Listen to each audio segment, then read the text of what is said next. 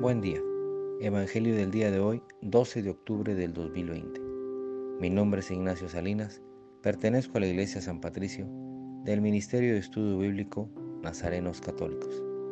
Lectura del Santo Evangelio según San Lucas, capítulo 11, versículos 29 al 32. En aquel tiempo, la multitud se apiñaba alrededor de Jesús y éste comenzó a decirles, La gente de este tiempo es una gente perversa pide una señal, pero no se le dará más señal que la de Jonás. Pues así como Jonás fue una señal para los habitantes de Ninive, lo mismo será el Hijo del Hombre para la gente de este tiempo.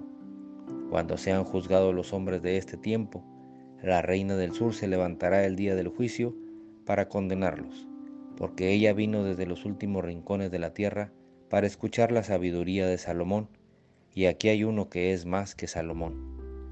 Cuando sea juzgada la gente de este tiempo, los hombres de Ninive se levantarán el día del juicio para condenarla, porque ellos se convirtieron con la predicación de Jonás, y aquí hay uno que es más que Jonás. Esta es palabra de Dios. Gloria a ti, Señor Jesús. Reflexionemos.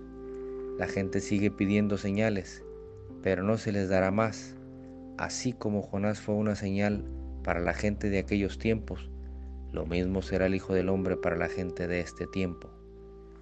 La gente sigue pidiendo señales y las señales están en todas partes y cada vez más visibles, pero nosotros seguimos cada vez más distraídos en cosas sin importancia.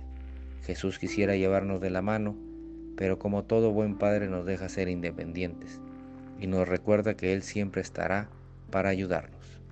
Solo tenemos que ir a su encuentro. Oración. Nada te turbe, nada te espante, todo se pasa.